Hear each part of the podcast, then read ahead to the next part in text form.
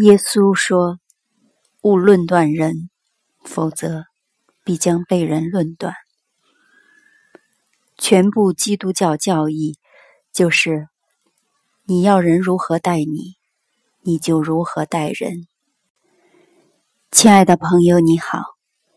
刚才的两句话选自木心的文学回忆录。《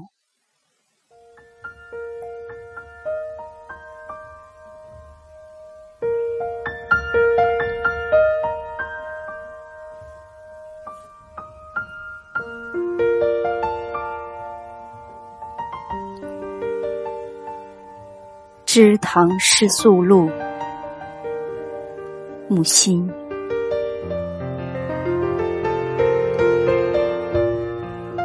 水师学堂，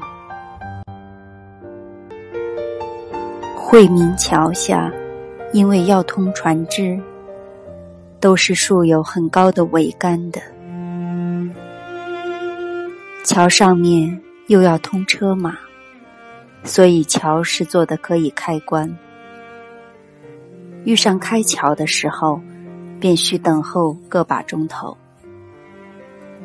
桥的这边有一条横街，很狭，各种铺子，尽头通江天阁，吃茶远眺，当然是可以望见长江。其实也只是一句话而已。